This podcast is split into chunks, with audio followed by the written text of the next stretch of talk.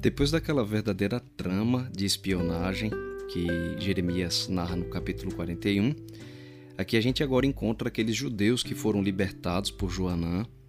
E depois da libertação, agora eles tinham que tomar uma decisão, e era uma decisão bem séria de para onde eles deveriam ir, porque aparentemente não era mais seguro continuar onde eles estavam, porque até o antigo governador, que foi nomeado pelo próprio rei da Babilônia, ele foi assassinado e agora eles temiam ser perseguidos pelos próprios babilônios, talvez acusados né, pelo assassinato é, do antigo governador Gedalias.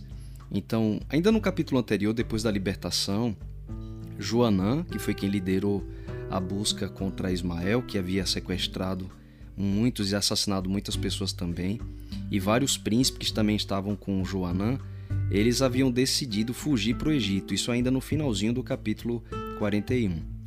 E depois que eles começaram a jornada já a caminho do Egito, acabaram parando numa cidade que ficava no caminho.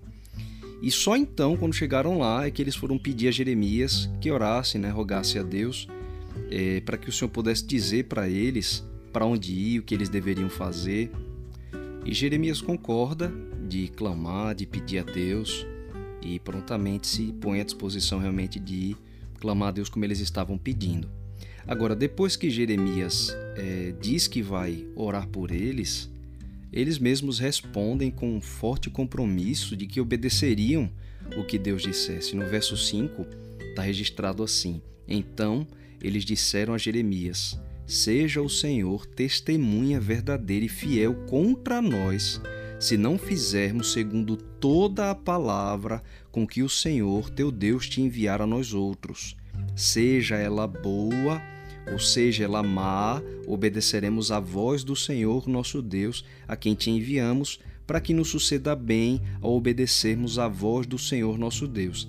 Essa declaração deles realmente é muito bonita, porque eles pedem a Jeremias para clamar, mas se põem à disposição de fazer a vontade de Deus, seja ela qual fosse, ao ponto de dizer assim: olha, tudo que Deus mandar a gente vai fazer, seja a palavra dele boa ou ou seja, se tiver de acordo com a nossa vontade ou contra ela, se não nos, mesmo que não nos pareça bem, a gente vai obedecer a voz do Senhor. E eles entendem que obedecer a palavra de Deus aos seus olhos boa ou aos seus olhos má, da maneira como eles achassem que fosse contra talvez a vontade deles, eles justificam dizendo que vale a pena obedecer, dizendo assim, para que nos suceda bem ao obedecermos a voz do Senhor. Então, pelo menos a declaração deles, quando eles pedem a Jeremias para orar, é uma declaração bonita e também verdadeira.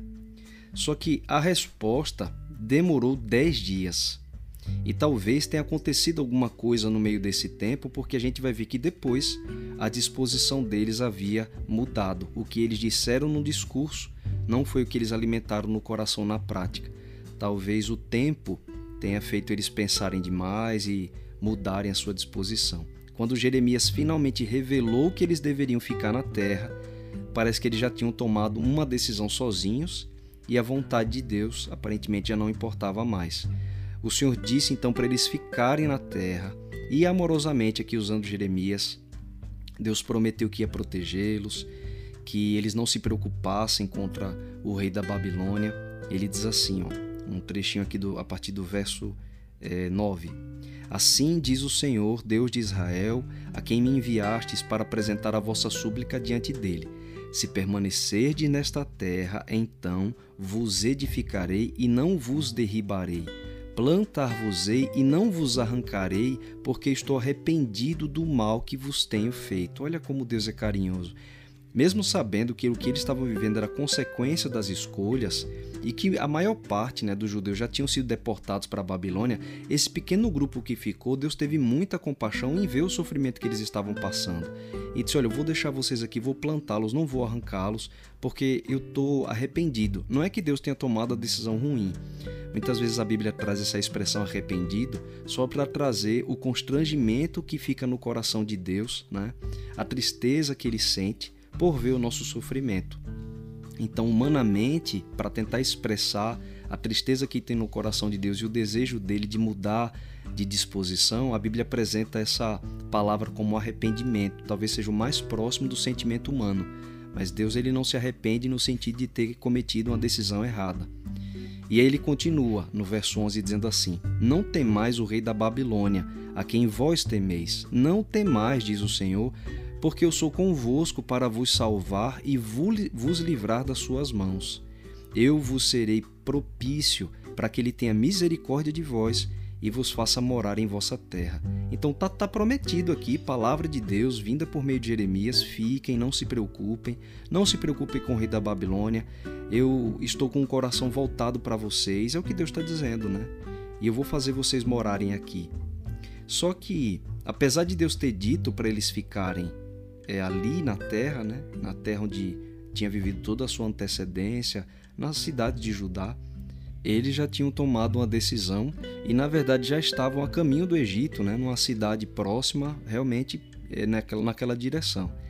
E então Deus agora explica para eles a importância de obedecer, porque se eles fossem para o Egito, eles acabe, acabariam morrendo lá, fosse de doença, fosse a espada ou fosse de fome, mas não restaria mais ninguém. Então Deus adverte severamente: não vão para o Egito. E Deus fala porque o Senhor sabia da disposição do coração deles que já era de ir para o Egito. Eles haviam pedido para Jeremias orar, mas no coração eles acabaram tendo tomando uma decisão própria. Eles deveriam, na verdade, ter orado antes de partir, porque agora já estavam no caminho para o Egito e agora seria mais fácil desobedecer.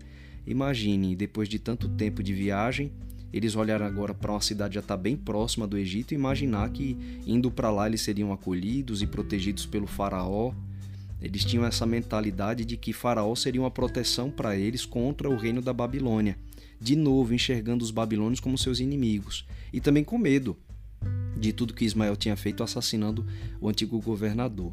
Mas em vez de ter orado antes de sair, eles só foram buscar a orientação de Deus depois de ter começado a sua viagem e ter parado numa cidade já a caminho do Egito. Então, Jeremias 42, ele dá para a gente a lição de como é perigoso tomar decisões sem orientação de Deus e como isso dificulta fazer a sua vontade depois. Se a gente já decidiu antes mesmo de orar, a gente vai acabar desejando que Deus apenas faça a nossa própria vontade. Mas e se o Senhor discordar? E se a gente entrar num ponto em que a gente foi conduzindo a nossa vida de uma determinada forma e depois Deus mostra que o caminho que a gente seguiu até ali não era essa vontade dele, o destino que a gente acabou escolhendo.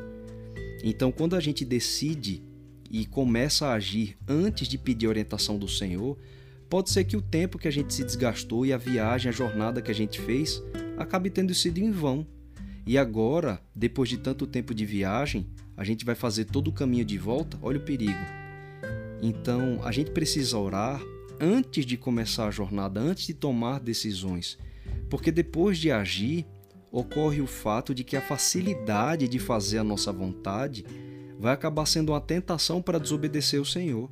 O povo agora já estava a caminho do Egito, numa cidade em direção para lá, e teria que fazer o caminho todo de volta ou permanecer só por ali, imaginando a perseguição da Babilônia, mas poxa, falta tão pouco talvez para eu chegar no Egito, talvez seja mais fácil ir para lá e a gente acaba sendo tentado então a buscar o refúgio em algum Egito da nossa vida, que é muito mais próximo da nossa vontade do que da vontade de Deus.